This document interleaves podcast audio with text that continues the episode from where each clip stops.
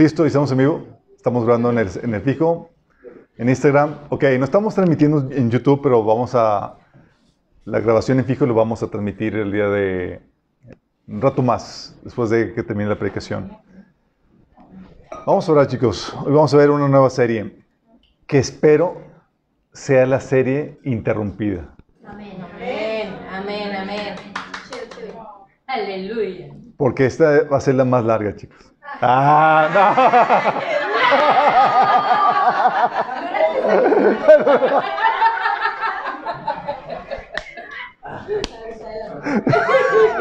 No, porque el Señor ya está por venir, obviamente. Vamos a orar ya. Amado Padre, damos tanta gracias, Señor, por tu bendita presencia entre nosotros, Padre. Gracias por visitarnos, Señor, por amarnos tanto, Señor. Gracias por hacer tu presencia entre nosotros palpable. Ahora queremos pedirte, Señor, que tu presencia se mueva entre nosotros, abriendo nuestro corazón, dándonos sabiduría, revelación y entendimiento en cuanto a este tema, Señor. Te pedimos, Señor, que tú hables a través de mí, Padre, que renueve nuestro entendimiento, que nos des palabras, Señor, que transforme nuestras vidas y que nos defienda de los engaños y esas chanzas del enemigo, Padre. Te pedimos, Señor, que bendigas a los que están aquí y a los que no están viendo donde quiera que se encuentren. Te lo pedimos en nombre de Jesús. Amén. Ok, chicos, estamos estrenando bancos también. Por cierto, ya para aparecer, ya me dijo Betty, el lunes ya se va a abrir la, aquí el lugar para ya la café, café office. Eh, ok, vamos a ver este primer tema. Es, la serie se llama El ser humano. Vamos a... Eh, este, este tema lo tenía eh, planeando desde hace un año, de hecho. Hace un año estamos... Sí, hace un año.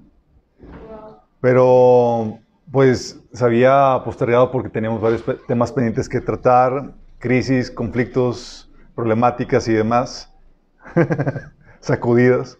Sí. ¿Se acuerdan? En septiembre habíamos pasado el septiembre más difícil. Horrible. Horrible. Zarandeados. Fue el tema de zarandeados, toda la iglesia así despeinada y es como si hubiera explotado la, la, una bomba y todos con ropa se les ocurrió, porque se nos ocurrió ir de vacaciones. No, no fue por eso, fue porque Satanás nos pidió. Ah, qué privilegio, ¿verdad? Sí, como que. Entonces fue un año de espera y ya por fin vamos a, a ver esta, esta temática. Eh, ¿Está bien con los micrófonos, chicos? ¿Todo bien? Ok, este sí está perfecto. Entonces, vamos a ver qué onda con, con esta, eh, con esta serie, chicos. Pero la pregunta que, me, que algunos me hacen, oye, ¿por qué ver esta serie? ¿Por qué ver el tema del ser humano? En teoría, conocemos al ser humano. No es una raza extraña o ajena, pues vivimos en ellos y somos parte de ellos. ¿O no? Digo, ¿qué podríamos aprender? Sin embargo, chicos, somos una especie que muy poco sabe de sí misma. Somos una especie que sabe muy poco de sí misma. Sabemos muy poco de nuestras capacidades, de nuestras debilidades, nuestra naturaleza, nuestros orígenes, nuestro propósito, nuestro destino. ¿Y por qué eso de ignorar tanto de nosotros, el enemigo hace y deshace con nosotros así el por mayor? En cuanto a capacidades, imagínense, eh, el enemigo llega y te dice que tienes capacidades eh, que son sobrenaturales, pero dicen que son naturales, cuando son espirituales. ¿sí? Te empieza a decir que no, tienes debilidades, te engaña en cuanto a, tu naturaleza, te dice que eres en realidad un animal, descendiente del, del, mono. del mono. Sí. Sí. Te dice que tus orígenes son, no son por parte de Dios que tu propósito simplemente que no hay. Y que tu destino simplemente no tienes destino. Sí. Entre otras cosas que, que el enemigo quiere insertar en nuestra, en nuestra psique. Y lo que pasa con eso es que el, al el enemigo definirnos y darnos la definición de nosotros mismos, llega a determinar cómo nos comportamos y, y cómo nos encaminamos en esta vida, incluso cómo nos organizamos como sociedad. ¿sí? Aún dentro del cristianismo hay discrepancias, no sé si sepan. Discrepancias de que si tenemos o no libre albedrío. Por ejemplo, este eh, un predicador, este R.C. Sproul, dice que el libre albedrío es una enseñanza de la literatura humanista, no bíblica. Tómala. Entonces, ¿tenemos libre albedrío o no lo tenemos? Sí. Eh, hay predicadores que, eh, que, dicen que el hombre es bueno por naturaleza. ¿Este? Ah, perfecto. Que el hombre es bueno por naturaleza, eh, que no tiene tal cual como una naturaleza pecaminosa. Que el hombre, también otras, otras, otras versiones dicen que el hombre en su estado de caído es incapaz de creer en Dios. Sí, imagínate. Eso, por ejemplo, la corriente presbiteriana dice que realmente para que el hombre crea en Dios y sea salvo, hubo una, primero una regeneración previa, instantánea, antes de que, antes de que creíste y para hacer nacer, nacer de nuevo. Cosas por el estilo, sí. También otras versiones, otras creencias del ser humano te dice que tu palabra tiene poder para crear, para hacer, eh, crear cosas, así como Dios. Sí. Que tu palabra tiene tanto poder para nombrar las cosas que no son como si fuesen y moldear y afectar la, la realidad así a tu placer. Te dicen que, que naces homosexual o cosas por el estilo. Hay tantas corrientes que tratan de definir cómo es y cómo opera el ser humano, que ya muchas veces ya no sabemos qué onda con nosotros. Sí. Y esta falta de conocimiento de sí mismo tiene terribles consecuencias. Al igual que la ignorancia de Dios que nos lleva a terribles consecuencias, la ignorancia de la naturaleza y el diseño del hombre nos lleva a terribles consecuencias como vamos a estar viendo a lo largo de este estudio.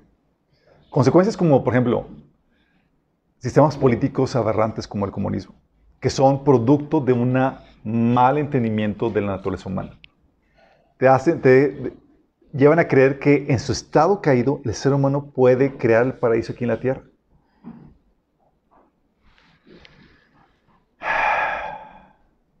Y no.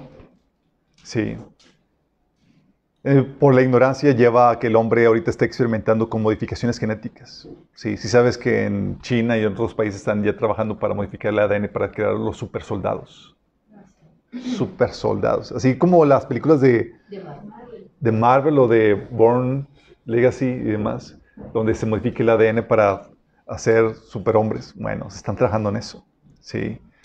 También nos lleva a, no tomar medidas para proteger, protegernos de nosotros mismos. Cristianos por no conocer cómo opera y cómo es el ser humano no cristiano e incluso cristiano, los lleva a realizar convenios, tratos, negociaciones que luego se andan arrepintiendo porque no tomaron las medidas pertinentes por no conocer la naturaleza humana.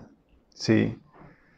Y también nos lleva a buscar fuentes alternas, ocultistas, que nos digan quiénes somos, cuál es nuestro propósito, porque no sabemos qué anda con nosotros. De hecho, una de las cosas que, por, la gente, por las cuales la gente se fascina con los horóscopos es porque tiene el ser humano un hambre de que le digan qué onda con él mismo.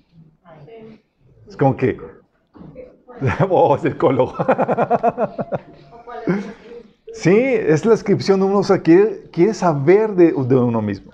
Sí. Y este tema, chicos, es ahorita particularmente relevante por la guerra, por la guerra contra el ser humano que se ha agravado en estos días. Hay una guerra intensa de Satanás contra el ser humano encarnizada, chicos. El Satanás te odia con odio jarocho.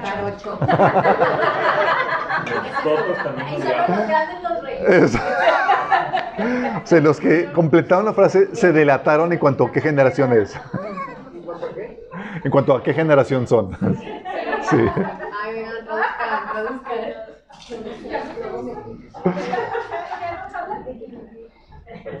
¿Por qué, chicos? O sea, la guerra encarnizada contra el ser humano está llegando a, a, grados aberrantes y retrógradas de que, por ejemplo, se protege a animales en gestación antes que el ser humano en gestación. Legislaciones protegiendo animales en gestación antes que el ser humano. El aborto, chicos, es la principal causa de muerte del ser humano. No una enfermedad, el homicidio. De hecho, se busca actualmente y activamente disminuir el número de seres humanos en la Tierra. Porque se le concibe al ser humano como una plaga que trastorna el clima con su actividad de trabajo y porque lleva al mundo a sus límites por, las, por los problemas, entre comillas, de sobrepoblación. ¿sí? Dice que somos demasiados. ¿Tú crees que somos demasiados, chicos? No. A ver, allá al fondo dijeron que sí. Ah, no, ahorita vamos a ver. Vamos a ver qué onda con eso, porque hay muchas, hay muchas falacias que nos están, eh, que el enemigo quiere meter en nuestro corazón. De hecho, tanto te odia el, eh, Satanás que está buscando alterar tu ADN porque te enseña que tu estado actual evolutivo no es el ideal, que hay que buscar algo mejor todavía porque tu estado actual deja mucho que desear. Es decir, quiere que dejes de ser ser humano. A tal punto, chicos, de que hay festividades, hay movimientos como el movimiento eh, transhumanista que está buscando llevar al ser humano a este proceso evolutivo. Y hay celebraciones como, no sé si han escuchado The Burning Man. ¿Alguien lo ha escuchado? Es una celebración acá medio hipiosa, de locos acá, wow, y demás, donde celebran eh, esa celebración con la quema de una especie de piñata así monumental de un ser humano, así como que la destrucción del ser humano. Sí. Y se llama en español el... La quema del hombre. La quema del hombre, burning. Sí, está medio...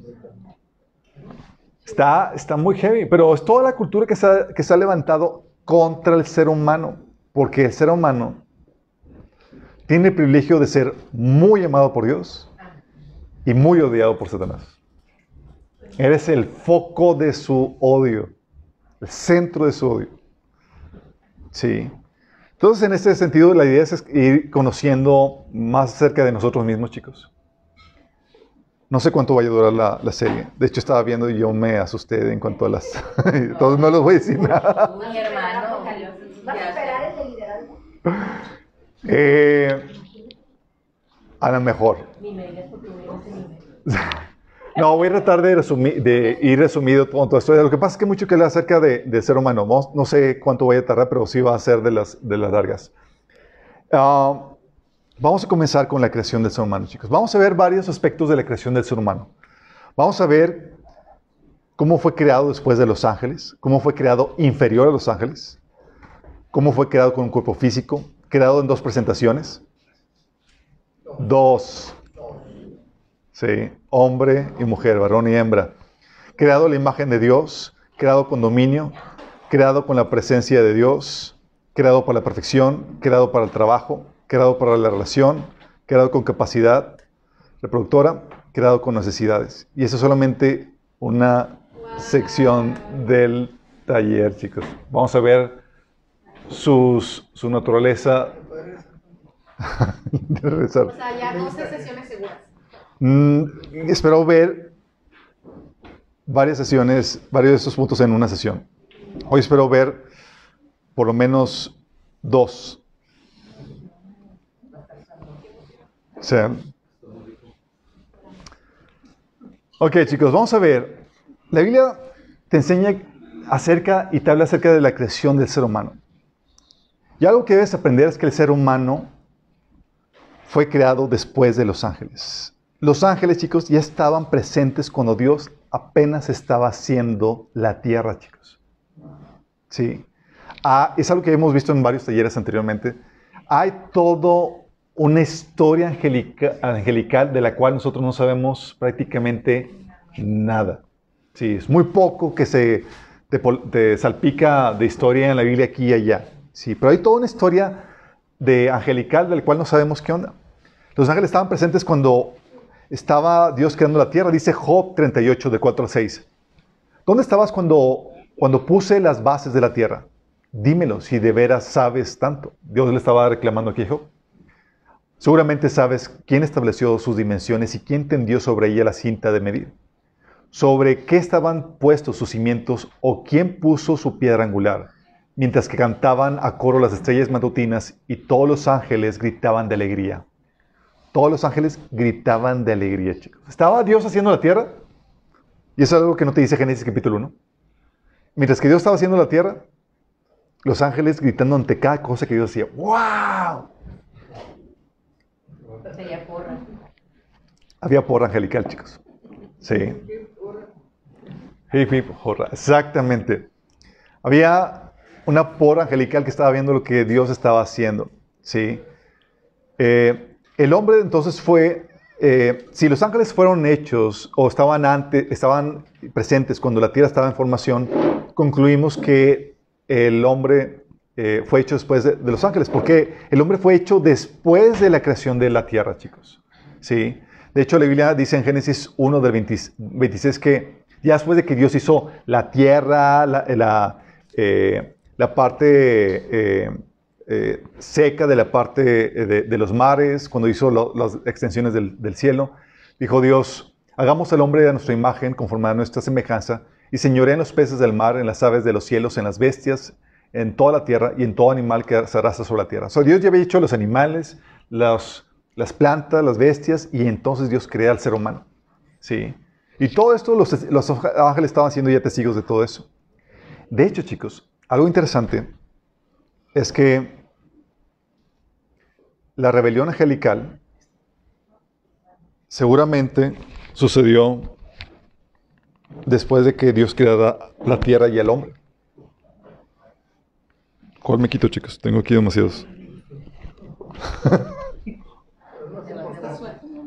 El que está suelto. Este que está suelto.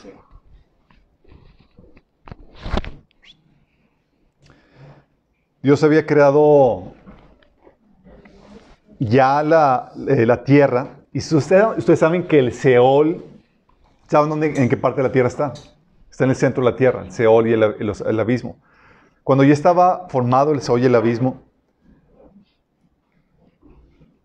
eh, la Biblia te dice en Isaías 14, 12 al 15, fíjate lo que dice. ¿Cómo caíste del cielo, cómo caíste del cielo, oh lucero, hijo de la mañana? Está hablando aquí Satanás. Cortado fuiste por tierra, tú que debilitabas a las naciones, tú que decías en tu corazón, subiré al cielo, en lo alto, junto a las estrellas de Dios, levantaré mi trono y en el monte del testimonio me sentaré a los lados del norte. Sobre las alturas de las nubes subiré y seré semejante al Altísimo. Mas tú derribado eres hasta el Seol, a los lados del abismo. Fíjate, ¿fue derribado hasta dónde?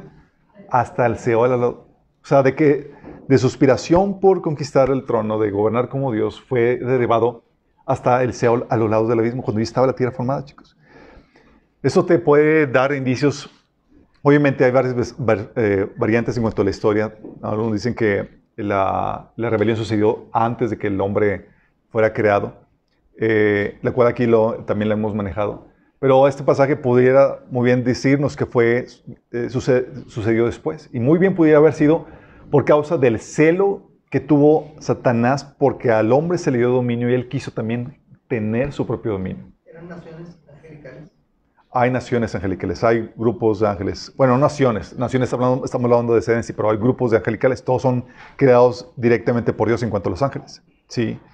Entonces fue creado después de los ángeles, pero no solamente el ser humano fue creado después de los ángeles. Entonces, los ángeles te preceden, ¿sí? En ese sentido, por eso se acuerdan cuando vimos la historia de, eh, la simbología de la historia de José, habíamos platicado que los primeros hijos representan los seres angelicales, los hijos de José, digo de Jacob, ¿sí?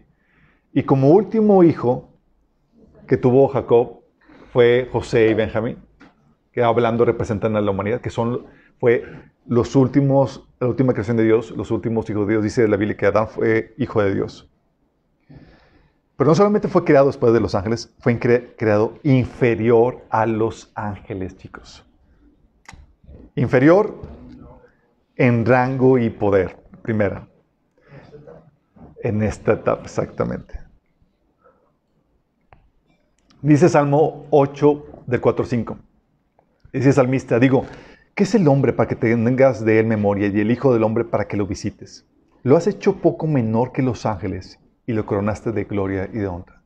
Lo hizo poco menor que los ángeles. ¿Poco menor en qué, chicos? Poco menor en rango y poder. Dice Judas 1 del 8 al 10, dice, no obstante, de la misma manera también estos soñadores mancillan la carne, rechazan la autoridad y blasfeman de las potestades superiores. Potestades superiores, hablando de las autoridades superiores. ¿Sí? Rango superior en autoridad. Dice, por cuanto el arcángel Miguel contendía con el diablo disputando con él por el cuerpo de Moisés, no se atrevió a proferir juicio de maldición contra él, sino que dijo, el Señor te reprenda. Pero estos blasfeman en- de cosas, de cuántas cosas no conocen. Y los que por naturaleza, las que por naturaleza conocen, se corrompen como animales irracionales. Hablando, refiriéndose aquí a los seres angelicales como potestades superiores, chicos. De hecho, Pedro, también haciendo referencia a esta descripción de los ángeles, dice en, en 2 de Pedro 2, del 10 al, al 11, estas personas son orgullosas y arrogantes y hasta se atreven a insultar a los seres sobrenaturales sin ni siquiera temblar. Aún los ángeles, que son mucho más grandes en poder y fuerza, no se atreven a presentar, a presentar de parte de Dios cargos de blasfemia en contra de esos seres sobrenaturales. Fíjate que dice que son muchos más grandes en poder y fuerza. Tú me vas a decir, oye, pero ¿qué onda con Jacob que peleó con un ángel? Ok, eso no lo tomes en cuenta. ¿sí? El ángel se estaba dejando.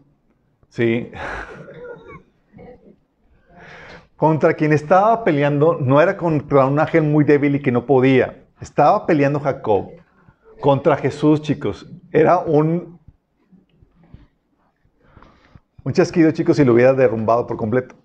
Aquí obviamente se estaba dejando. Es como la misma situación de cuando tu hijo está peleando contra ti y contra el papá. Obviamente el, hijo el papá podría hacerlo añicos, el hijo, pero pues hace lo posible para no dañarlo y mantenerlo eh, en línea, ¿sí?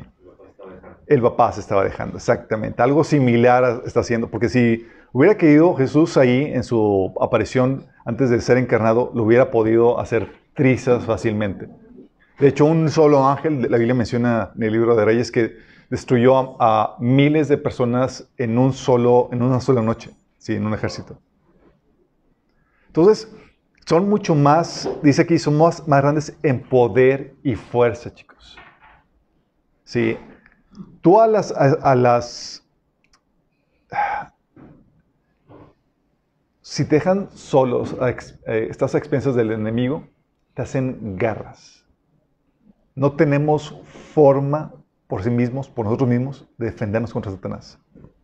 Somos totalmente vulnerables y no tenemos, son seres superiores en ese sentido. De hecho, la gente que ha practicado, que ha platicado o que ha estudiado el tema de los, de los eh, abducciones y de los alienígenas, ellos han concluido que, que el humano está totalmente indefenso ante ese tipo de, de, de fenómeno, porque no hay nada que puedan hacer porque son seres superiores. Y efectivamente son seres superiores, pero no son lo que, dicen ser, sino que son demonios. Y ante esa situación, dicen estas personas que estudian, dicen que tienen un poder para controlar, dominar y, o sea, te pueden hacer lo que quieran contigo. Eres presa fácil. ¿Por qué? Porque son los seres angelicales mayores en rango, en poder, en autoridad. ¿Sí? Tal así, chicos, que el ser humano no forma parte del concilio celestial que regulan los asuntos del hombre, sino son los ángeles, concilios celestiales. Es aquí donde quiero que entiendas bien el rango que tiene el ser humano contra estos seres angelicales. La Biblia menciona y enseña que hay un concilio de ángeles, eh, un concilio celestial, por medio del cual Dios gobierna su creación. ¿Alguien ha escuchado acerca de eso? Sí. Concilio celestial. Ese concilio celestial toma decisiones juntamente con Dios en cuanto a los asuntos de su creación, toda su creación, en el cielo como en la tierra. ¿Sí? Y en Daniel 4, del, 4, del 14 al 17, tienes un ejemplo en cómo este concilio participa en, esa toma de decisiones para poner, quitar reyes o que determinan el rumbo de la, de la humanidad. Aquí tienes el caso de Nabucodonosor, que este concilio se reunió para decir, darle sentencia a Nabucodonosor de que se le quitara la razón y se le diera la mente de un animal por siete años. Imagínate. Eh, ahí Nabucodonosor lo, lo, explica, dice ahí en ese, en ese sueño que tuvo que era eh, algo que iba a acontecer con él más después. Dice, el mensajero gritó, talen el árbol y córtenle las ramas, sacúdenle las hojas y disparaben su fruta. Espanten los animales salvajes que están bajo su sombra y las aves que están en sus ramas. Pero dejen en la tierra el tacón con las raíces sujeto a una faja de hierro y bronce y rodeado por la hierba tierna. Que lo moje el rocío del cielo y que viva con los animales salvajes entre, la, entre las plantas del campo. durante siete periodos de tiempo que tenga la mente de un animal salvaje en lugar de una mente humana. Pues esto es lo que decretaron los mensajeros. O en otra versión dicen los vigilantes. Eso es lo que, lo que decretaron los mensajeros. Él lo que ordena los santos, para que todos sepan que el Altísimo gobierna los reinos del mundo y las entrega a cualquiera que él elija, incluso a las personas más humildes. ¿Quiénes son los mensajeros que decretaron esto sobre, sobre Nabucodonosor, chicos? Son los ángeles. Sí. Es Dios ahí en su, su mesa de gobierno, discutiendo temas de toda la creación, incluyendo asuntos del hombre, y, escucha propuestas, opiniones y toma decisiones en conjunto juntamente con ellos. Dice 1 Reyes 22 del 19 al 23. Vi al Señor sentado en su trono con todo el ejército del cielo alrededor de él, a su derecha y a su izquierda. Imagínate el trono, además imagínate la escena. Dios en el trono y los ejércitos celestiales alrededor de él. Y el Señor dijo, ¿quién, ¿quién seducirá acá para que ataque a Ramot de Galad y vaya a morir ahí? Uno sugería una cosa y otro sugería otra. Por último, un espíritu se adelantó y se puso delante del Señor y dijo, yo lo seduciré. ¿Por qué medios? Preguntó el Señor. Y aquel espíritu respondió, saldré y seré un espíritu mentiroso en la boca de todos sus profetas. Entonces el Señor ordenó, ve y hazlo así, y que tendrás éxito en seducirlo. Así que ahora el Señor ha puesto un espíritu mentiroso en la boca de todos los profetas de su majestad. El Señor ha decretado que usted, para usted la calamidad. ¿Qué onda con esto? Tú dices, ves esto, dices, ¿Cómo luego espíritus de mentira y demás y en la corte celestial? Bueno, es algo que ya hemos platicado. Dentro de la corte celestial hubo unos ángeles que se rebelaron. Entre ellos está Satanás y su facción, los cuales se volvieron al lado malo. Y Dios, como parte del juicio a aquellos que rechazan continuamente a Dios, es que los entrega al dominio y al engaño de esa facción rebelde. ¿Sí? Entonces, por eso pudo entregarles a, a, a manos de ese ángel mentiroso. ¿sí? Pero forman parte de esa facción. De hecho, en Job 1, del 6 al 12, te habla de cómo se presentan los ángeles de Dios a esa reunión del concilio celestial. Dice, llegó el día en que los ángeles debían hacer acto de presencia ante el Señor. O sea, es una reunión de gobierno, chicos. Para discutir qué. Oh my goodness. Solamente esperamos que no seamos nosotros otra vez. Dice, Llegó el día en que los ángeles debían hacer acto de presencia ante el Señor y con ellos se presentó también Satanás. El Señor le preguntó, ¿de dónde vienes? Vengo de rondar la tierra y de recorrerla de un extremo a otro, le respondió Satanás. ¿Te has puesto a pensar en mi siervo Job? Le volvió a preguntarles al Señor. no hay en la tierra nadie como él, es un hombre recto, intachable, que me honra y vive apartado del mal. Satanás replicó, ¿y acaso Job te honra sin recibir nada a cambio? ¿Acaso no está bajo tu protección, él y su familia y todas sus posesiones? de tal modo que has lo has bendecido, has bendecido la obra de sus manos, que sus rebaños y su ganado llenan toda la tierra. Pero extiende la mano y quítale todo lo que posee, a ver si no te maldice en tu propia cara. Muy bien, le contestó el Señor, todas sus, sus posesiones están en tus manos, con la condición de que no le pongas la mano encima. Una reunión con los ángeles, ¿te imaginas ahí? Y de repente sale la plática de Job. Dentro de la corte celestial. Y empieza a discutir Dios ahí con esa, con esa facción y toman decisiones en conjunto en cuanto a qué onda con eso. Tal así, chicos, que la Biblia dice que son, en ese sentido, mayores en rango y en, y en, poder, tal así que a, estos seres angelicales se les asignó eh, las naciones. Las naciones como se rebelaron contra Dios y no, tenían no querían nada que ver con Dios, estas naciones, estos seres angelicales reclamaron a las naciones para ellos. ¿Sí? ¿Para qué? Para influenciarlas, para controlarlas espiritualmente. Dice Deuteronomio 32.8, el Altísimo asignó territorios a las naciones cuando dividió a la raza humana, fijó los límites de los pueblos según el número de su corte celestial. Dividió los pueblos de acuerdo al número de este corte celestial, chicos. Fueron distribuidas las naciones de acuerdo a estos seres celestiales. A los caídos. Sí, porque se, habían revelado contra, contra Dios. Así que tienes en Daniel 10, del 12 al 13, que Daniel se puso a orar a Dios y dice, se apareció un ángel y le dice a Daniel, he venido en respuesta a tu oración, pero durante 21 días el espíritu príncipe del reino de Persia me impidió el paso. El espíritu príncipe del reino de Persia. Un espíritu, un principado, que gobernaba sobre todo el reino de Persia, chicos, moldeando la cultura, las leyes, la forma de pensar, la ideología, todo eso. Dice, este, ese principado le impidió a este ángel venir con la respuesta a Daniel y lo estuvo deteniendo por 21 días. Entonces vino a ayudarme Miguel, uno de, los arcángeles, y lo dejé ahí con el espíritu príncipe del reino de Persia. Peleándose, chicos, para aclarar. No está ahí como que, bueno, lo dejé entretenido y no, no. Y luego dice que después de ese vendría el espíritu príncipe del reino de Grecia. También hay uno de México, chicos, por si acaso no se ve. Que moldean la cultura, la forma de pensar. De hecho, por eso dice la Biblia, en, hablando de este concilio celestial, porque fue eh, eh, estos seres angelicales tomaron control de estas naciones. Y la idea es que podían llevar a las naciones a una mayor justicia, que estos seres angelicales fortalecieran la mano del justo, pero no, fortalecían la, mano del impío y a los justos los, los, los hundían todavía más. Esta actividad espiritual es real, chicos. Dice la Biblia, Dios preside, es Salmo 82 del 1 al 8. Dios preside el consejo celestial, entre los dioses dicta sentencia.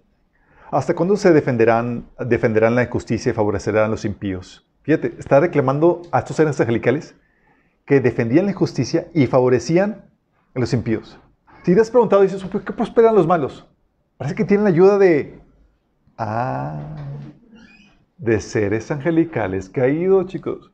Si he notado que típicamente los malitos que prosperan más se encomiendan, se a la Santa Muerte y, así, tienen sus santitos y sus patronos y toda la cosa.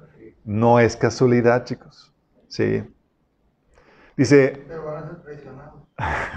sí. Son utilizados para ser luego desechados. Dice, cuando, cuando, ¿hasta cuándo defenderán la justicia y favorecerán a los impíos? Defiendan la causa del huérfano y del desválido. Al pobre y al oprimido hagan la justicia. Salven al menesteroso y al necesitado. Libéranlos de la mano de los impíos. Ellos no saben nada, no entienden nada, deambulan en la oscuridad, se estremecen todos los cimientos de la tierra. Yo les he dicho, ustedes son dioses, todos ustedes son hijos del Altísimo, pero morirán como cualquier mortal, caerán como cualquier otro gobernante. Levántate, oh Dios, y juzga la tierra, pues tuyas son todas las naciones. ¿Cómo hablando de qué? ¿Son hijos de qué? Del Altísimo. ¿Quiénes son los hijos de Dios, chicos? Los ángeles. Sí. No son, chicos, estos ángeles tienen la capacidad de, influir, de influenciar y dirigir al ser humano en su pensar y en su actuar. Y vamos a ver a detalle qué onda con eso sobre individuos, ¿sí? Y sobre naciones, como enseña Daniel capítulo 10. Y tiene la capacidad de favorecer o dañar al ser humano como vemos que pasó con Job y también como vemos que dice el Salmo 82. Entonces no solamente son más poderosos eh, que el hombre, eh, no solamente tienen un rango de autoridad superior a la del hombre, pues gobiernan en unión con Dios sobre toda la creación, sino que tienen esa capacidad de influir y dirigir al ser humano y la capacidad de favorecer o dañar al ser humano. Qué heavy, ¿no? Todos somos creados en rango inferior a los seres, a los ángeles.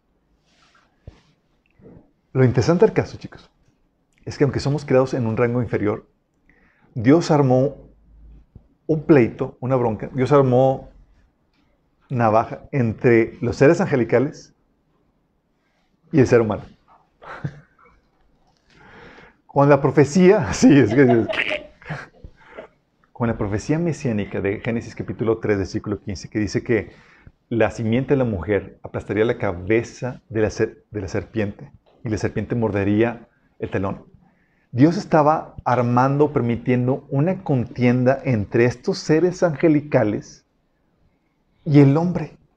Y estaba profetizando la destrucción de estos seres angelicales a manos del ser humano, que en teoría es de rango inferior en poder y autoridad. Qué grueso, ¿no? otra vez. otra vez. aquí lo que la Biblia en, Román, en la Biblia lo que dice en Génesis que 3.15 está hablando de que Dios está habl- hablando que iba a haber una contienda entre los seres angelicales, que son, que son mayores en poder y autoridad, con el ser humano. Y estaba profetizando la destrucción de estos seres angelicales a manos de este ser humano débil, con menos capacidad y con menos autoridad. Sí. Nada más imagínate, para armar la historia interesante, me estoy adelantando un poquito de lo que vamos a estar viendo, pero para que entiendas cómo está la cosa. Sí, nada más son mayores al ser humano. Eso hasta que llegó Jesús, chicos. Ahí las cosas cambian por, eh, radicalmente. ¿sí? El hombre entonces no solamente fue creado después de los ángeles, inferior a los ángeles. Fue creado diferente porque fue creado con un cuerpo físico. Porque fue creado para una dimensión física, chicos.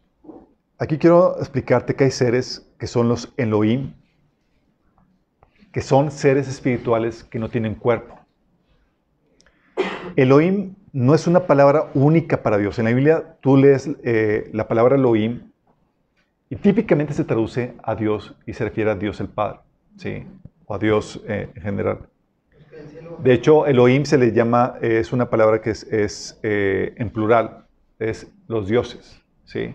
Haciendo una referencia a la Trinidad. Pero no es una palabra única para Dios, sino para una gama de seres que habitan en el mundo espiritual. Y es un término que te indica que pertenecen esos seres al mundo espiritual. Y es una palabra que se refiere para Dios, para los ángeles, demonios y aún para los espíritus de los muertos. Por ejemplo, en el Salmo 82, cuando dice que Dios está en la reunión de los dioses, está en el original dice Dios, Elohim, está en la reunión de los Elohim, de los dioses. ¿Sí? Refiriéndose a Dios como Elohim, de hecho, es la mayor referencia, la, la forma en que como típicamente se refiere a Dios en el Antiguo Testamento como Elohim. ¿Sí? De hecho, cuando dice la Biblia que Dios creó los cielos y la tierra, está hablando de que Elohim creó los cielos y la tierra. Entonces se refiere también a Dios. Pero también se refiere a los ángeles.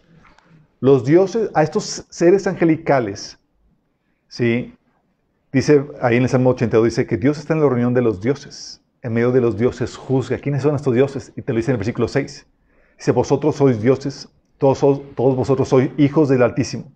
¿Quiénes son los hijos de Dios, chicos? ¿O cómo se le conocen a los ángeles? A los ángeles se le conocen como los hijos de Dios. De hecho, cuando la Biblia dice que en Job, uno que los, los hijos de Dios se presentaron delante de, Dios, está hablando de los ángeles. De hecho, en el Septuaginta, en la versión griega, se te ponen así, tal cual, ángeles, para que, por si acaso no entiendes. Entonces se refiere a los ángeles, también se les llaman Elohim, imagínate. Pero también se les llaman Elohim a los dioses de las varias naciones. Por ejemplo, Astoret, diosa de los sidonios, también se le conoce como Elohim. eh, Elohim. A Quemos, a Maloc, eh, de los amonitas. Eh, de hecho, cuando la Biblia menciona que Jehová es- Dios grande, rey sobre, sobre todos los dioses, a esos dioses también se les está refiriendo como Elohim. Y también se refiere a Elohim a los demonios. Dice, por ejemplo, Deuteronomio 32, 17. Sacrificaron los demonios y no a Dios, a dioses que no habían conocido, a nuevos dioses venidos de cerca que no habían temido vuestros padres. A estos dice que estos demonios son dioses, chicos, son los Elohim. Y también son los Elohim, se refieren a Elohim a los muertos que no tienen cuerpo, chicos. Sí, gente sin cuerpo. ¿Te acuerdas cuando Saúl fue a consultar a la divina y que se le apareció se le, se le apareció Samuel? Sí. Se le apareció Samuel que ya ha muerto y fíjate lo que dice la divina. Porque invoca al, al- espíritu de Samuel y de repente sale Samuel. y lo ve Samuel y lo ve la, la divina y dice, le dice la divina a Saúl, dice, ¿por qué me has engañado? Y él le dijo, no temas, ¿qué has visto? Y respondió la mujer, respondió, y la mujer respondió a Saúl, he visto dioses que suben de la tierra. Vio dioses. ¿Cómo que dioses? Y él dijo, ¿cuál es su forma? Y ella respondió, un hombre anciano viene cubierto de un manto. Saúl entonces entendió que era Samuel y humillando el rostro de tierra hizo gran referencia. ¿Por qué, chicos? Porque la palabra Elohim es una referencia para los seres espirituales, los que no tienen cuerpo, tanto Dios como ángeles o los espíritus de los muertos. ¿Entendemos? Oye, ya raíces. Ahí nada más se supone que los muertos no puede haber esa interacción. Vamos a ver qué onda con eso, Y exactamente. Entonces, estamos hablando de que son seres creados para habitar y moverse en el mundo espiritual, ¿sale?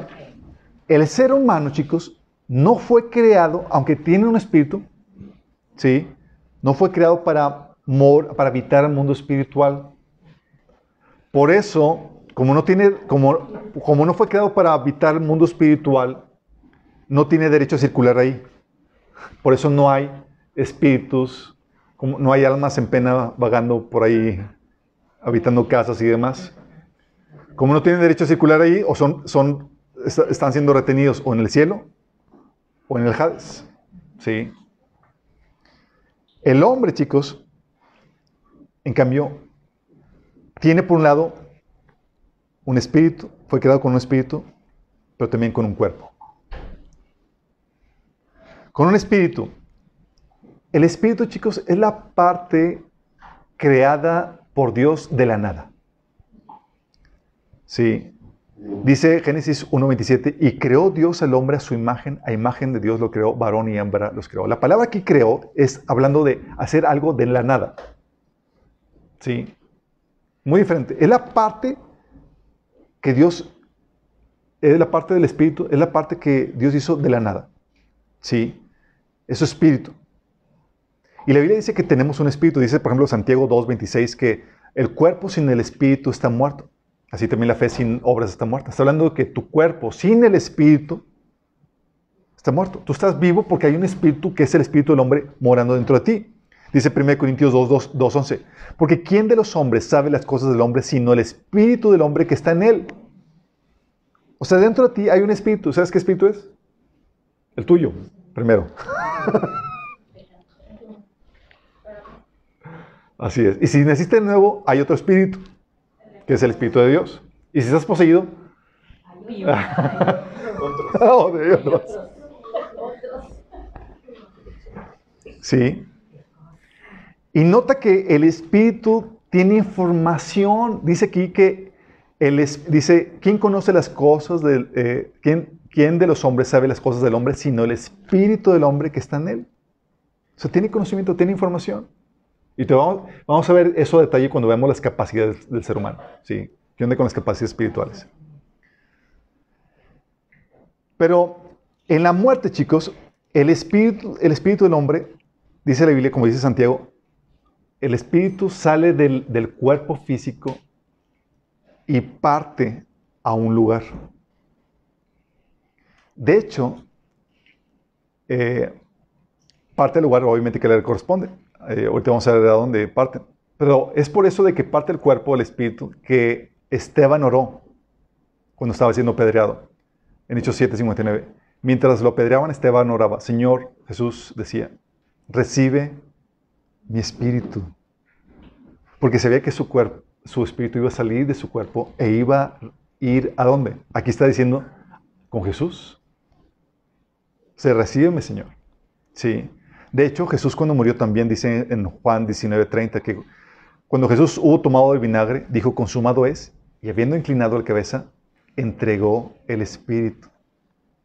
Porque cuando sale el espíritu del cuerpo, el cuerpo muere. Al menos que esté haciendo un viaje astral y esté haciendo trampa. ¿Sale? Porque como dice Santiago 2.26, el cuerpo sin el espíritu está muerto. Y antes de Cristo, la gente que moría, sus espíritus iban todos, los buenos y los, ju- los justos y los injustos, los que estaban a Dios y no, iban al Hades. Es lo que Jesús describió en Lucas 16, del 22 al 31, donde menciona la historia de Lázaro. Dice, resulta que murió el men- eh, Lázaro, el mendigo, típicamente digo el mendigo, pero es mendigo, Lázaro y el rico. Es el mendigo. Ese era el mendigo. el mendigo y el mendigo, muy bueno. Resulta que dice que murió el, el, el mendi- el mendigo y los ángeles se lo llevaron para que estuviera al lado de Abraham. También murió el rico y lo sepultaron en el infierno o en el Hades. En medio de sus tormentos, el rico levantó los ojos y vio de lejos a Abraham y a Lázaro junto a él. Así que alzó la voz y lo llamó, Padre Abraham, ten compasión de mí y manda a Lázaro que moje la punta del dedo en agua y me refresque la lengua, porque estoy a punto, estoy sufriendo con mucho, eh, mucho en este fuego. Pero Abraham le contestó, Hijo, recuerda que durante tu vida te fue muy bien y mientras que Lázaro le fue muy mal, pero ahora a él le toca recibir consuelo aquí y a ti sufrir terriblemente. No, o sea, ten en cuenta que están gritándose unos a otros, porque hay un abismo, hijo, olvídate. Dice, además de eso hay un gran abismo entre nosotros y ustedes, de modo que los que quieren pasar de aquí para allá no pueden, ni tampoco pueden los de allá para acá. Aquí está hablando del Hades y el abismo que tanto menciona la Biblia, a donde van para los, los seres, eh, los ángeles caídos. Algunos, no todos. Ya te cargó el payaso. Él respondió, entonces te ruego, Padre, que mandes a Lázaro a la casa de mi Padre para que advierta a mis cinco hermanos y no vengan ellos también a este lugar de tormento. Pero Abraham le contestó, ya tienen a Moisés y a los profetas que les hagan caso a ellos. No les harán caso, padre Abraham, replicó el rico. En cambio, si se, les presenta uno de entre los muertos, entonces sí se arrepentirán. Abraham les dijo, si no les hacen caso Moisés y a los profetas, tampoco se convencerán, aunque alguien se levante de entre los muertos. Y efectivamente, se levantó Lázaro entre los muertos y nadie le creyó, chicos. Hades, Seol. Seol es la palabra hebrea para Hades. Hades es la versión griega. Es como Cristo la parte, la versión griega, Mesías la parte, la versión hebrea. Sí. Mesías la versión español. Entonces, Seol, Hades, es esa parte en el centro de la tierra donde van a parar los muertos. Antes de Cristo estaba dividido en dos. Todo sigue dividido, pero antes los, los justos iban a un lado del Hades, que estaban en espera, y los, los que eh, vivieron en rebelión a Dios iban a la parte en tormento. Pero ten en cuenta esto, sus espíritus son los que iban a dar ahí. Y estaban conscientes, estaban, es un cuerpo espiritual como lo tienen los ángeles, como lo tiene Dios. ¿Sí? Después de Cristo, también sucede, te habla de esa referencia de, de- nuestro espíritu. Dice Filipenses 1 del 21 al, 20 al 23. Porque para mí vivir es Cristo y el morir es ganancia. Ahora bien, si seguir viviendo en este mundo representa para mí un trabajo fructífero, ¿qué escogeré? No lo sé. Me siento presionado por dos posibilidades. Deseo partir y estar con Cristo, que es muchísimo mejor, pero por el bien de ustedes, es preferible que permanezca en este, en este mundo. Fíjate, partir de este mundo. ¿Cómo iba a partir Pablo? Iba a partir porque está a punto de morir, chicos. Y él les decía, si yo muero, voy a estar en la presencia de Cristo espiritualmente, en su cuerpo, en su cuerpo espiritual, chicos. Sí, como dijo, como también entendió Esteban. Señor, recibe mi espíritu. Por eso sabemos que los que, los que mueren ahorita van a la presencia de Dios. De hecho, tú ves a los muertos, por ejemplo, a los mártires de la, de la, eh, a los mártires de la tribulación en Apocalipsis capítulo 6 y en Apocalipsis capítulo 7, los ves en el cielo, frente al altar o bajo el altar. Sí, dice Apocalipsis 6 del 9 al 10, cuando el Cordero rompió el quinto sello, vio debajo del altar las almas de los que habían sufrido el martirio por causa de la palabra de Dios y por mantenerse firmes en su testimonio. Gritaban a, gran voz, ¿hasta cuándo, soberano Señor, santo y veraz, seguirás sin juzgar a los habitantes de la tierra y sin vengar nuestra muerte? Estaban muertos y estaban allá. Lo mismo dice Apocalipsis 7 del 9 al 14. Dice, después de esto vi una enorme multitud de todo pueblo, toda nación, tribu y lengua, que era tan numerosa que nadie podía contarla. Estaba de pie delante del trono y delante del cordero. ¿Dónde está el trono y el cordero, chicos? En el cielo. Y estaban de pie delante de ellos. Vestían túnicas blancas y tenían en sus manos ramas de palmeras. Y gritaban con gran estruendo, la salvación viene, viene de nuestro Dios que está sentado en el trono y del, y del cordero. Lo dice el versículo 14. Estos son los que murieron en la gran tribulación. Han lavado y blanqueado sus ropas en, en la sangre del cordero. O sea, murieron y sus espíritus ¿dónde estaban? Son personas sin cuerpo físico, pero con el cuerpo, el cuerpo espiritual, espiritual en la presencia de Dios, chicos. ¿Vamos bien? porque tenemos un espíritu.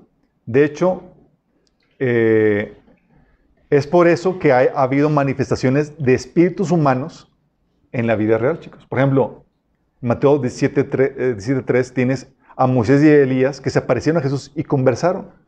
No aparecieron físicamente, sus espíritus, chicos. ¿Sí? O el caso que leímos en 1 Samuel 28.13, donde este Samuel se apareció a Saúl por la invocación de la divina.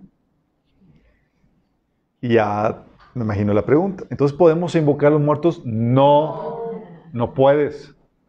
Sí. Sí puedes, no debes. Dice Levítico 20, 27.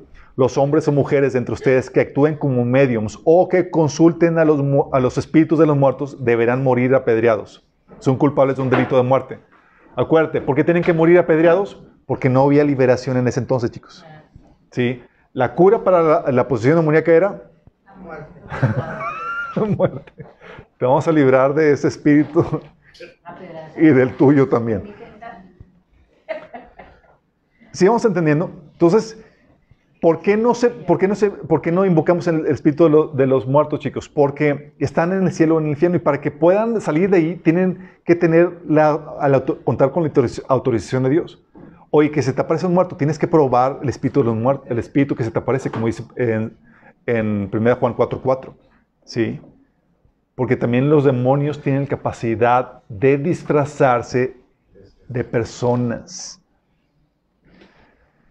Y por eso de que tiene el hombre espíritu, chicos, la Biblia te habla de experiencias fuera del cuerpo en vida, con el cuerpo espiritual que tú tienes. Una de ellas es Pablo, que fue al tercer cielo en el espíritu. Dice 2 de Pedro, digo 2 de Corintios 12, el 12, 4, dice, hace que dos años fui llevado al tercer cielo. Si fue en mi cuerpo o fuera de mi cuerpo, no lo sé, solo Dios sabe. Fíjate, para que te diga eso, quiere decir que la experiencia en el cuerpo espiritual es igual o muy similar a la del cuerpo físico. Porque Pablo no lo podía distinguir. Dice, no sé si fue en el espíritu o en mi cuerpo, en mi cuerpo eh, físico. Sí. Dice, es cierto, solo Dios, solo Dios sabe si estaba yo en mi cuerpo o fuera del cuerpo. Pero sí sé que fui llevado al paraíso y oí cosas tan increíbles que no puedo expresar con palabras, cosas que ningún humano se le permiten contar. Entonces seguramente Pablo fue llevado en su cuerpo espiritual. De hecho, dicen, no una teoría es que, ya ves que en el libro de Hechos menciona que Pablo, Pablo fue pedreado y lo daban por muerto y lo sacaron. Que en ese momento Pablo fue llevado y tuvo su revelación y, y Pablo dijo, "Pues ya llegué. Y dice, no, ¿cuál llega? Tiene mucho que hacer. Órale. ya. Eh, ya llegué. No, no. ¿Qué, qué sa- Tenía que pagar los platos rotos. Y dijo, te falta todavía más sufrimiento. Sí, hecho, eso también sucedió con Ezequiel 8 del, eh, con- en Ezequiel. Ezequiel 8 del 2 a 5 menciona acerca de eso. Dice, mire entonces, estaba, este Ezequiel ya estaba ah, eh, en Babilonia y estaba en los campamentos de los cautivos y se le, aparece, se le aparece un ser espiritual que lo lleva en un viaje en su espíritu a Jerusalén. Dice, miré entonces y vi una figura de aspecto humano y de la cintura para abajo ardía como fuego, de la cintura para arriba brillaba como metal bruñido. Aquella figura extendió la mano, lo que, parece, lo que parecía ser una mano, y me tomó del cabello. Órale. Dice, y un viento me sostuvo entre la, entre la tierra y el cielo, y en visiones divinas me llevó a la parte norte de Jerusalén, hasta la entrada de la puerta interior, que es donde este ídolo que provoca, donde está el ídolo que provoca los celos de Dios. Ahí estaba la gloria de Dios de Israel, como la visión que yo había visto en el campo. Y Dios me dijo, hijo de hombre, levanta la vista hacia el norte. Yo miré en esa dirección y a la entrada misma, al norte de la puerta del altar, vi el ídolo que provoca los, celos de Dios. Fíjate, Ezequiel fue llevado así por este ser angelical en su espíritu y estaba volando en su, en su, en su espíritu y fue llevado hasta Jerusalén, chicos. Qué chido. Los que han practicado viaje astral, lo cual está prohibido, de acuerdo a la Biblia, saben de qué está hablando. En el taller de liberación hablamos acerca de eso. Sí. Pero, Ahí tengo dudas. Lo de los viajes astrales tiene que ver con lo de la meditación y todo eso. sí. Hay un taller que donde vamos a hablar acerca- donde hablamos de, de eso a detalle, taller de, de liberación. Así es. Ups. Ups, ups, ups. Es, irreal el, el duende que tengo ahí de mascota.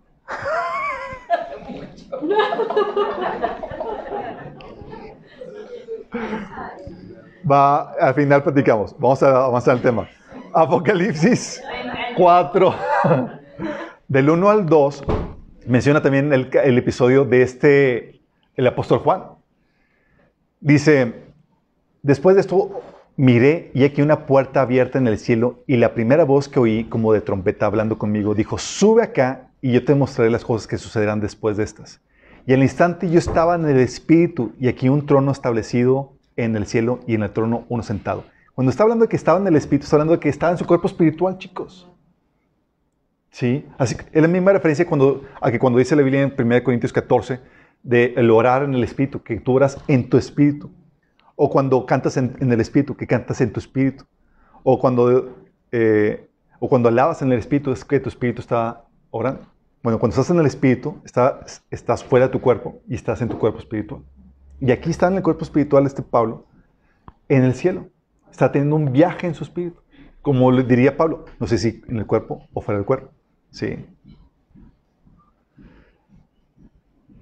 El, Tú tienes un cuerpo espiritual y nosotros tenemos que reconocer la existencia de ese cuerpo espiritual y el cuerpo físico.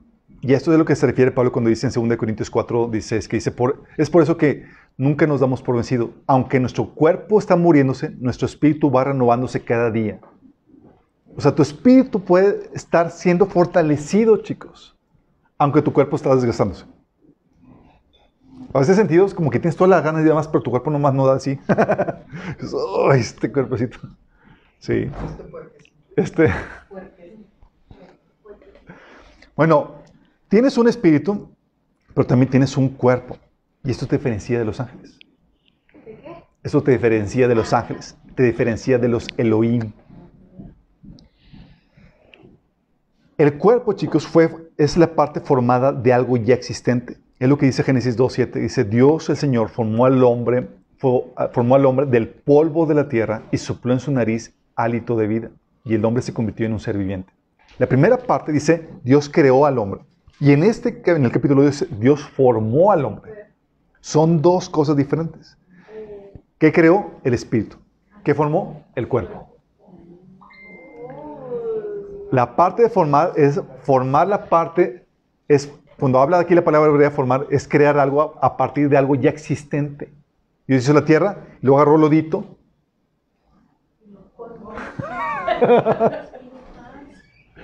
y le dio forma al cuerpo del hombre y sopló ahí su espíritu. Sí. Puso el cuerpo del hombre y le sopló el espíritu del hombre y entonces tu cuerpo es la habitación de tu espíritu. Es el templo de tu espíritu. La casita de tu espíritu, exactamente. De tu puerquecito, exactamente. Lucas 24, 39 dice, esta es la diferencia, chicos. Dios, este, el ser humano tiene espíritu igual que los Elohim, pero tenemos cuerpo. Dice Jesús cuando resucitó en Lucas 24, 36, mirad mis manos y mis pies, que yo mismo soy. Palpad y ved, porque un espíritu no tiene carne ni hueso como veis que yo tengo. Los espíritus no tienen carne ni hueso, chicos, no tienen físico. Una cosa es que no tengan físico y otra cosa es que no tengan la capacidad de materializarse como la Biblia menciona que ha sucedido. ¿Sí? Una cosa es materializarse y otra cosa es que tengan cuerpo físico como nosotros. Sí. De hecho, eh, en Génesis 3, 19, aquí donde menciona el destino del cuerpo humano por causa del pecado. Dice, con el sudor de tu rostro comerás el pan hasta que vuelvas a la tierra, porque de ella fuiste tomado, pues polvo eres y al polvo volverás. Diciendo, ¿sabes qué? El cuerpo vuelve a la tierra y el espíritu regresa a Dios, es lo que dice la, la Biblia. Sí. Y a diferencia de lo que se maneja en el mundo, en la filosofía gnóstica, el cuerpo, chicos, no es una cárcel ni buscamos deshacernos de él. Aunque a veces dan ganas.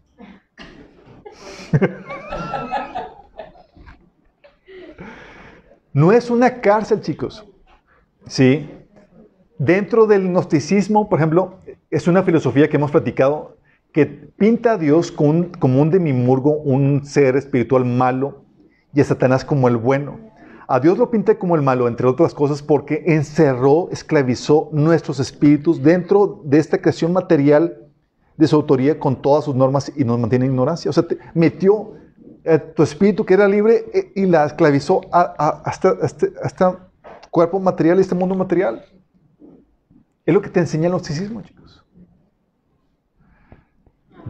De hecho, eh, por eso filosofías así como eh, gnósticas estaban empezando a filtrar eh, durante el tiempo de los apóstoles, y tú lo ves en Colosenses 2.23 que dice, tales cosas tienen a la verdad cierta reputación de sabiduría, está hablando de ciertas filosofías del mundo que estaban metiéndose en la iglesia de Colosenses.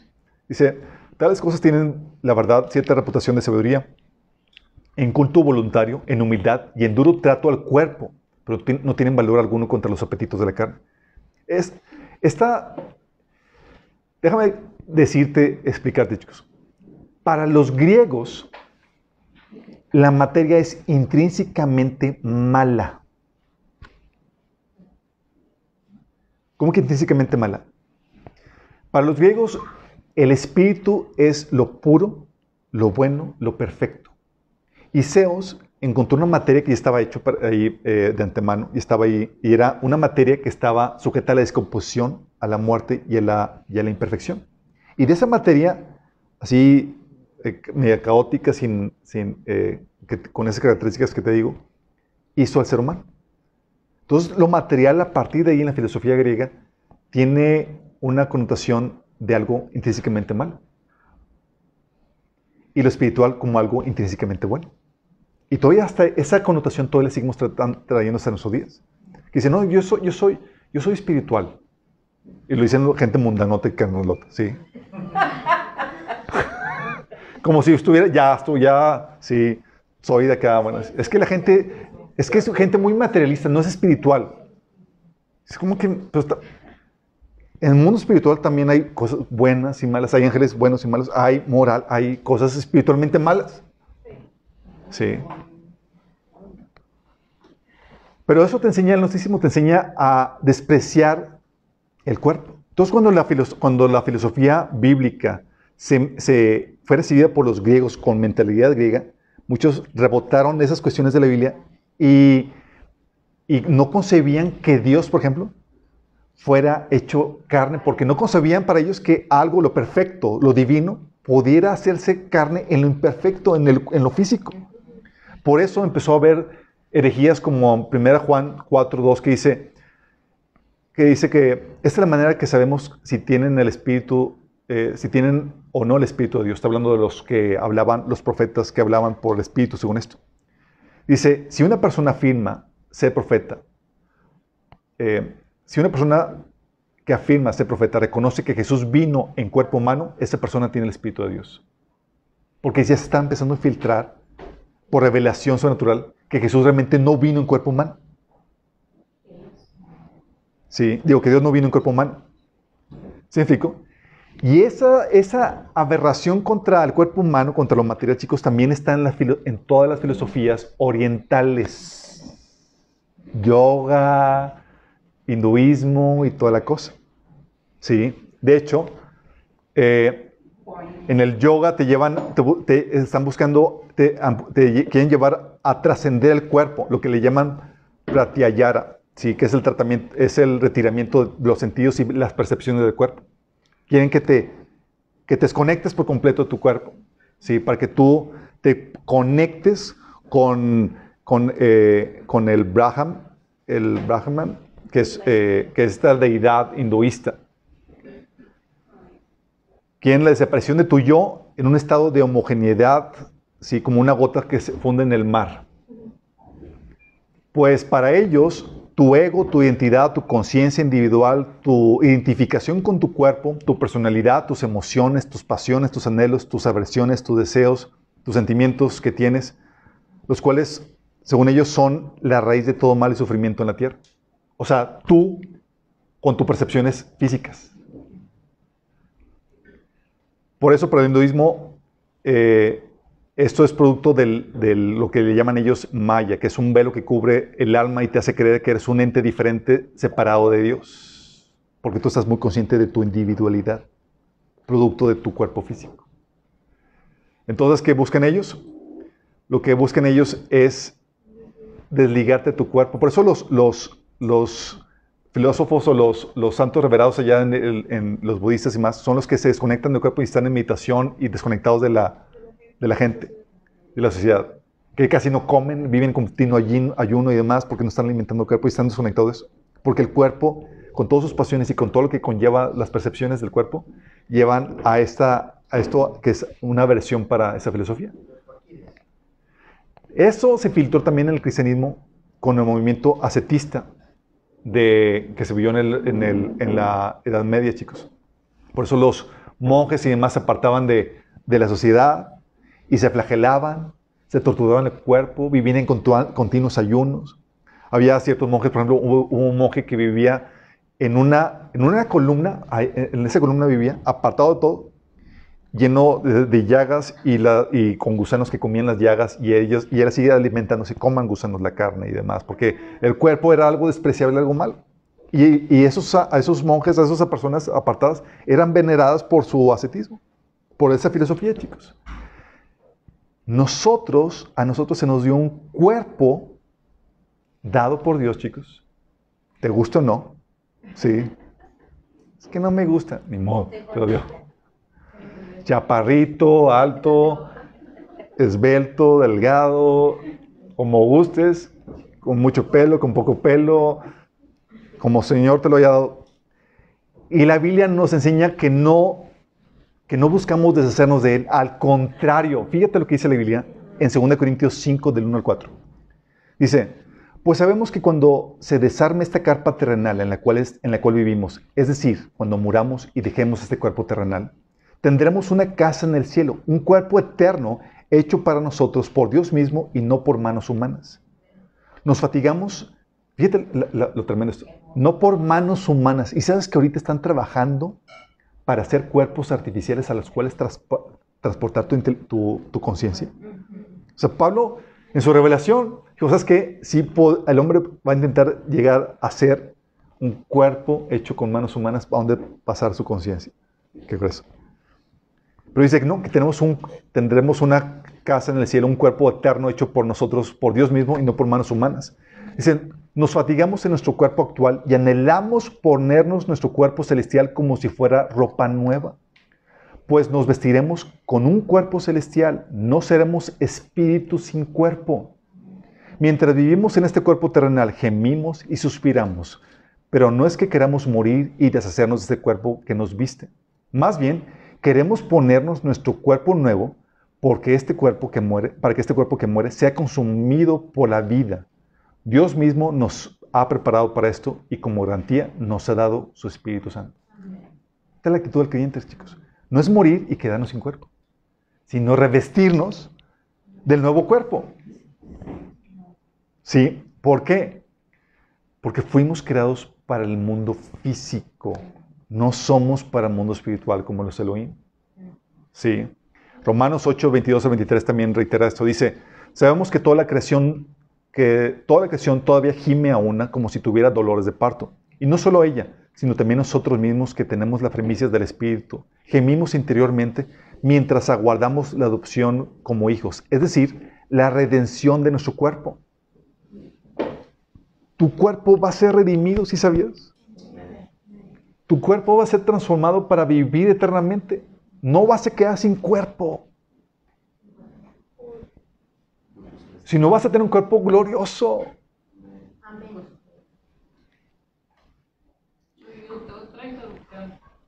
Yo que practiqué yoga, hinduismo, Hare Krishna, fui Krishna, eh, recientemente, bueno, no recientemente, budismo. Vas a tener que arrepentirte de todo eso. En el taller de liberación vemos a detalle qué onda con eso. Vamos a seguir con el tema. eso sí, eso, eso que dices de, de los gusanos y eso nunca lo he escuchado en el, en el budismo. En el budismo no, pero dentro de la corriente eh, cristiana eh, eh, ascetista, como de los monjes y demás, era normal de que se flagelaban y demás durante el medievo, porque era el maltrato al cuerpo, era una de las for- formas que se, se liberaban de- del alma, exactamente. La meditación no, vejezote que uh, Así es. Bueno, déjame aclararle, chicos. La, en cuanto a eso que menciona, es parte de la filosofía hinduista que te lleva a huir del cuerpo. Sí. Y la Biblia te enseña el dominio del cuerpo y la conciencia activa. Que nosotros tomemos control de nuestro cuerpo, no que huyamos de nuestra realidad, sino que afrontemos nuestra realidad y dominemos nuestra realidad, que es diferente. Sí. Este cuerpo, chicos, es vital, chicos, que entendamos porque hay una dimensión espiritual y una física. La espiritual precede a la física. La Biblia menciona, por ejemplo, en 2 Corintios 12, 2, que dice Pablo, conozca a un seguidor del Cristo que hace 14 años fue llevado al tercer cielo. El tercer cielo, chicos, por si acaso no lo saben, es donde Dios está y es, el- es un mundo espiritual. Es en la dimensión espiritual. Dice la Biblia que Dios es espíritu, ¿sí? Pero también menciona que no solamente el cielo, en el tercer cielo, es una dimensión espiritual, sino hay lo que le llaman la Biblia regiones celestiales. Estas regiones celestiales es, para explicártelo, es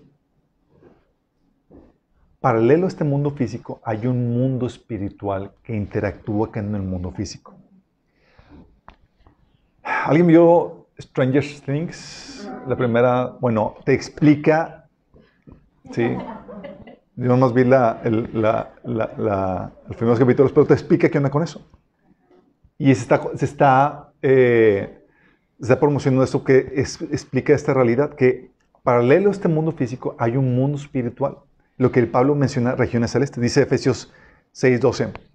Porque nuestra lucha no es contra seres humanos, sino contra poderes, contra autoridades, contra potestades que dominan este mundo de tinieblas, contra fuerzas espirituales malignas en las regiones celestiales.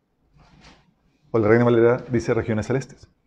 Fíjate dice, dice que nuestra lucha no es contra ser humano, sino contra seres espirituales que están aquí entre nosotros, en un mundo paralelo, pero que interactúan con el mundo físico es decir, en la dimensión espiritual.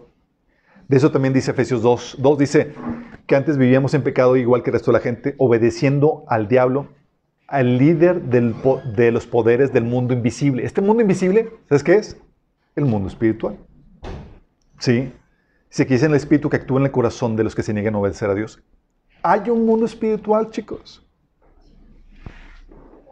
Las personas que han hecho viajes astrales, astrales y más te, eh, astrales. Esta es otra bien fea.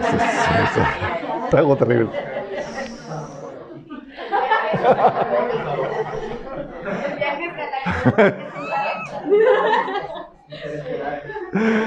Viajes galácticos, exactamente.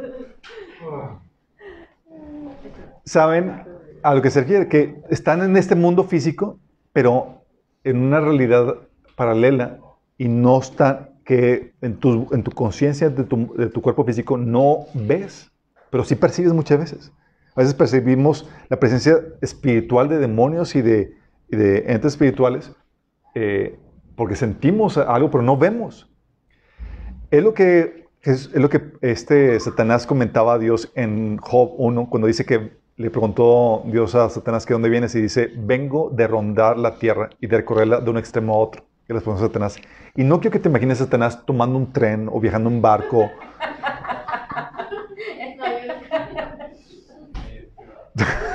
Yo estoy privado ahí. No, un Uber Black. No es así, chicos. Sino que paralelo a este mundo físico, hay un mundo espiritual donde están moviéndose seres espirituales. ¿Sí? Dice, por eso Mateo 12, del 43 al 44, dice, cuando un espíritu maligno sale de una persona, va por lugares áridos buscando descanso sin encontrarlo. O sea, se están moviendo. Y esto me, describe el mundo espiritual, lugares áridos. Entonces dice, volveré a casa donde salí. Cuando llega, lo encuentra desocupada, barrida y arreglada.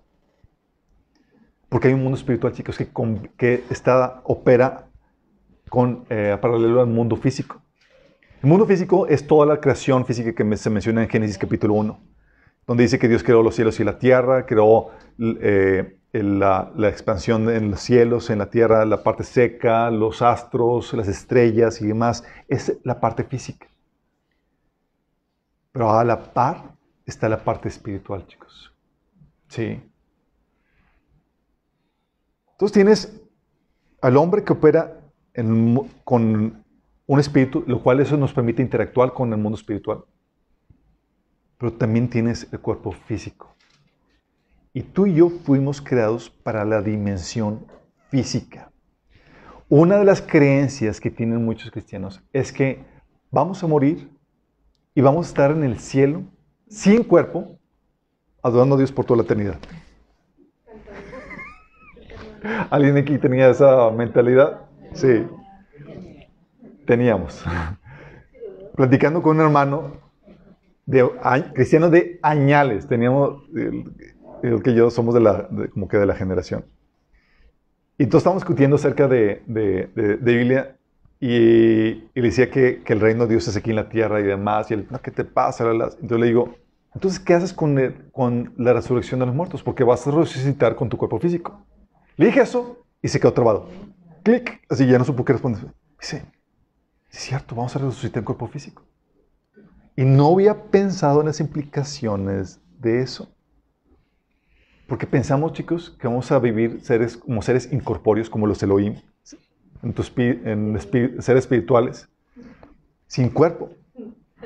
Y ignoramos las palabras de Pablo que dice, hey, no queremos deshacernos del cuerpo, sino queremos revestirnos de nuestro nuevo cuerpo. No queremos estar desnudos. Queremos estar en nuestra nueva casa. ¿Sí? Y es allí donde se cae todo ese paradigma de que vamos a estar en el cielo adorando para siempre.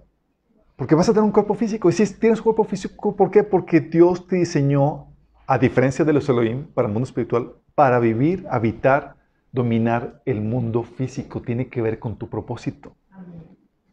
¿Sí? Por eso Jesús te prometió que vas a resucitar y vas a vivir para siempre con un cuerpo físico. No te vas a poder hacer de él. Afortunadamente va a ser glorioso. Porque vaya, vivir con un cuerpo achacoso toda la eternidad que... que-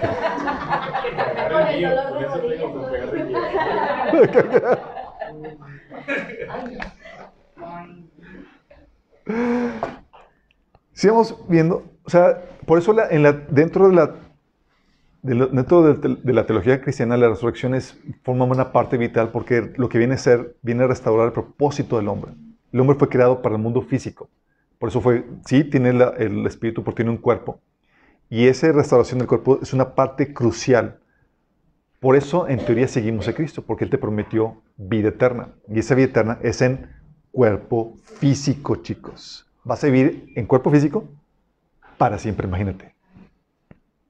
Por las dos partes, no en el infierno y en el Obviamente, cuando mueres vas al cielo o al, al infierno. Pero las personas que, las personas que, que- que- la primera resurrección, que es la resurrección de los santos, a- van a vivir en cuerpo físico para siempre en un estado de, de, eh, en el mundo físico, en un estado de perfección. Las personas que son resucitadas después del milenio, son resucitadas en cuerpo físico para ser juzgadas en su cuerpo físico y ser lanzados en su cuerpo físico y así como su alma al lago de fuego. Obviamente el, de- el cuerpo físico no va a aguantar, pero su alma y su espíritu sí van a estar ahí. Eh, ellos van a resucitar también en un cuerpo físico como que...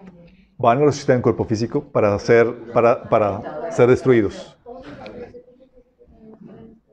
Exactamente. Todos chicos, fuimos creados con un cuerpo físico. Tengo que aclararte algo. Hay otros seres que también tienen cuerpo físico, que son unos usurpadores. Que son los Nephilim.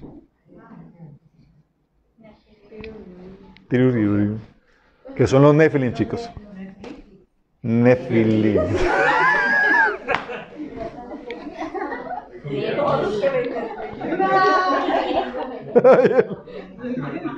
No, no dije Netflix. Nefilim. Nefilim. Con Nefilim. Con Nefilim. Nefilim, chicos. Dice la Biblia en Génesis 6, 4. Y Dice, en esos días y durante algún tiempo después vivían en la tierra gigantes nefilitas, pues siempre que los hijos de Dios, ¿quiénes son los hijos de Dios? Los ángeles. Siempre que los hijos de Dios tenían relaciones sexuales con las mujeres, ellas daban a luz hijos que luego se convirtieron en los héroes y en los famosos guerreros de la antigüedad. Hércules, Prometeo, etcétera, todos esos héroes mitológicos que en realidad existieron. Estos seres angelicales se metían con mujeres, chicos. Y lo que hacían esos seres angelicales es que modificaban el ADN del ser humano para poder eh, permitir la encarnación de los Elohim, de estos, de esos ángeles. Pero Sí. que los ángeles tienen forma de reproducirse. Tienen, no, tienen la tecnología para modificar el ADN y crear un cuerpo que no, los- no es lo suficientemente humano como para que un espíritu humano lo ocupe. Y como no es, el ADN está suficientemente alterado para que no sea un espíritu completamente humano, digo, para que un espíritu humano no lo ocupe, que crea un espíritu, un cuerpo vacío que puede ser ocupado por un demonio. Oh. Otra vez, o va. Rewind, rewind, rewind. Sí, es decir, el ADN es modificado lo suficiente como para salir del rango humano. ¿Sí? Entonces, mira, tu ADN lo que determina si eres un humano o un caballo o el código es. ¿sí? Entonces, pero si está, ya hay modificaciones dentro del rango, que es dentro del rango humano, que determinan tu color de pelo, tu rasgo de piel, tus facciones y demás, que están determinadas por tu ADN, pero está dentro del rango humano. Pero cuando se modifique el ADN lo suficiente, ya no lo ocupa un espíritu humano. Así como un espíritu humano no ocupa el cuerpo de un caballo o de un animal, porque no tiene el ADN humano, Pero tienen como reproducirse. pero tiene como reproducir. Exactamente. Pero entonces, pero entonces ¿qué hace? Modifiquen el ADN para crear un cuerpo que es una especie de híbrido.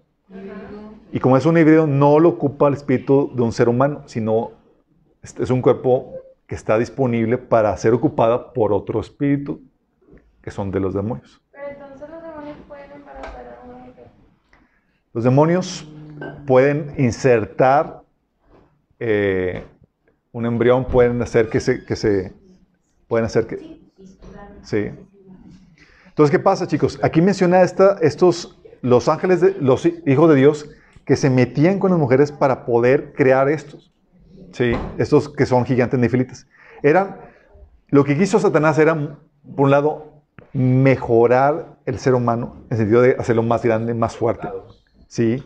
Y estos, estos gigantes nefilitas, como eran, eh, les hizo las modificaciones necesarias para que fueran más fuertes y más capaces y demás, se convirtieron en los grandes héroes de antaño. Sí. Eh, Y el atractivo. y el atractivo. Ahorita se sabe, por ejemplo, con todo el fenómeno ovni, que están haciendo las hibridaciones para poder, para poder presentar el, el gran engaño que viene después de que la iglesia parta. Pero siguen con el programa de hibridación, es decir, modifican el, ADN del ser humano. Pero también no solamente estaban, estaba el enemigo haciendo ser, eh, cuerpos para poder encarnarse estos demonios, sino que también estaban corrompiendo el ADN humano para que el Mesías no, no rezara. Porque el Mesías tiene que ser descendiente del ser humano. Tiene que tener ADN enteramente humano. Sí. Y una forma de contaminar el ADN para que el Mesías, quien había sido prometido que vendría por medio de un ser humano, no llegara. Sí. Entonces hay modificaciones genéticas que están dentro del rango humano, pero hay otras que se salen de dicho rango creando otra especie. La Biblia enseña, chicos, que Dios ordenó que, dice en Génesis 1.24, dice, produzca la tierra seres vivos según su género. Que cada cosa se produjera según su género. Y lo que el enemigo ha estado haciendo es mezclar especies para hacer crear sus propias versiones. Lo que se le llaman quimeras y demás.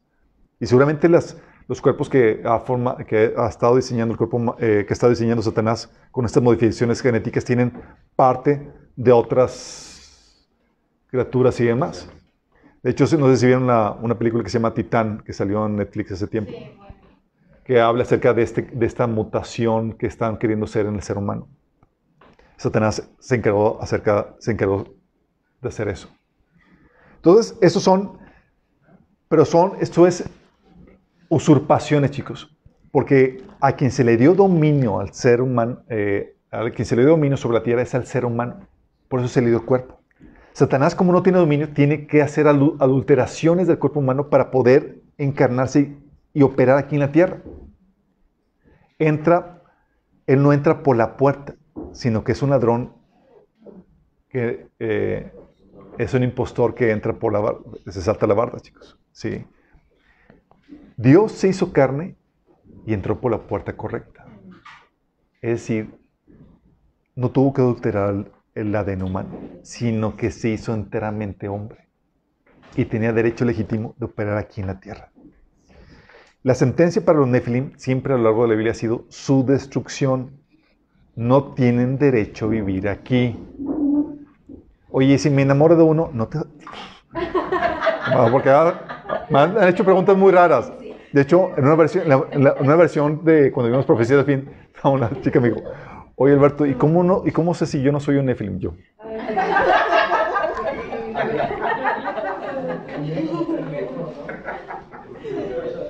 O sea, pero según yo era tipo que de chiquita, de que te hayan inyectado.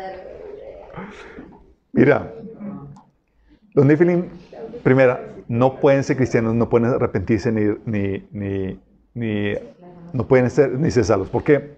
Porque son espíritus no redimibles, ¿sí? Entonces, el Espíritu de Dios no opera, no los trae arrepentimiento. ¿sí? Entonces, si tú ya aceptas a Jesús y te arrepientes y más, es, olvídate que eres un Nephilim, ¿sí? Ya es descartado. ¿Sale? Pero ¿y si te enamoras de uno, Pero si te enamoras de uno... continúa, continúa. Mira, si te enamoras de uno, es que ya estás por la calle de la amargura. ¿Por qué? Porque un Nephilim va a tender al ocultismo, a las prácticas paganas, a la inmoralidad y demás por el espíritu inmundo que habita dentro de él. Y si tú te enamoras de uno es porque definitivamente tú andas bien carnalot. No te amanecido. No te parece. Ahora, va por la orilla. Pero como entonces, sí, hay todavía, ¿no? hoy hay híbridos. Así es. de hecho, en los tiempos antiguos los eh, distinguían a los Nephilim porque tenían seis dedos. De hecho, en, la- en las, en las culturas eh, indias aquí en el norte de, al norte de, de- de América, de Estados Unidos, los, los indios peleaban contra esos, eran tribus de gigantes que tenían seis, seis- seis manos, seis dedos. Seis manos, no, seis dedos. Y, y luego para identificarse, se levantaban manos y decían how, y era para contar los dedos. Sí, era como que, mira, tengo cinco dedos. Sí, así como que, A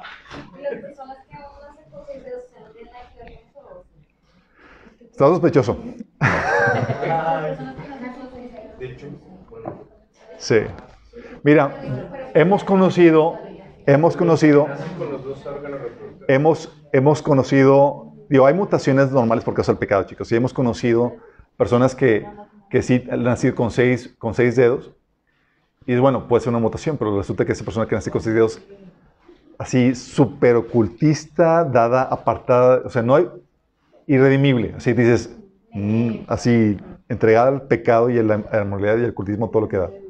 Muy evidente la, la operar demoníaco en su vida. Dices, está, eh, causa extrañez, sí, en ese sentido. Pero no se preocupe por eso. Si ustedes son guiados por el Espíritu y obedecen la, la palabra del Señor, van a ser resguardados de enamorarse o casarse o... contando los dedos. Dijiste las manos, a los pies del. Oh, Imagínate estar revisando Ahorita me quito.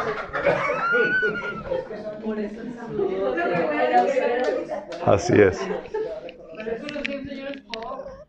El Señor es poco. bueno, es otro saludo. Pero quiero que entiendas esto, chicos. Vamos a vivir en un mundo físico para siempre, chicos. ¿Sí?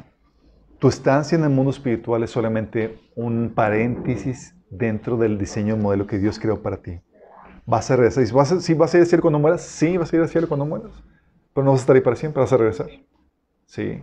Oye, ¿pero qué acaso la nueva Jerusalén no está en el cielo? Sí, está en el cielo. Pero va a salir del cielo para entrar a la, a la nueva tierra. Sí. Porque nuestro mundo, nuestro ámbito de, de actividad, de dominio, donde fuimos, para donde fuimos es el, es el mundo físico. Gracias a Dios es el mundo físico y va a ser ya restaurado a un grado de perfección. Digo, a, a un grado total de perfección, chicos. Sí. No va a haber contaminación, todo va a ser maravilloso y tú vas a tener un cuerpo que, que va a durar los ajetreos que le vamos a dar, chicos, que va a estar... Porque no vamos a dormir, imagínate. ¿Qué dice. La Biblia, dice la Biblia que no va a haber noche. Sí. No, me gusta dormir. Las estrellas. Vamos a ver muchos detalles que vamos a derivar que onda y con eso. Sí. que ya me estoy transformando. Bien.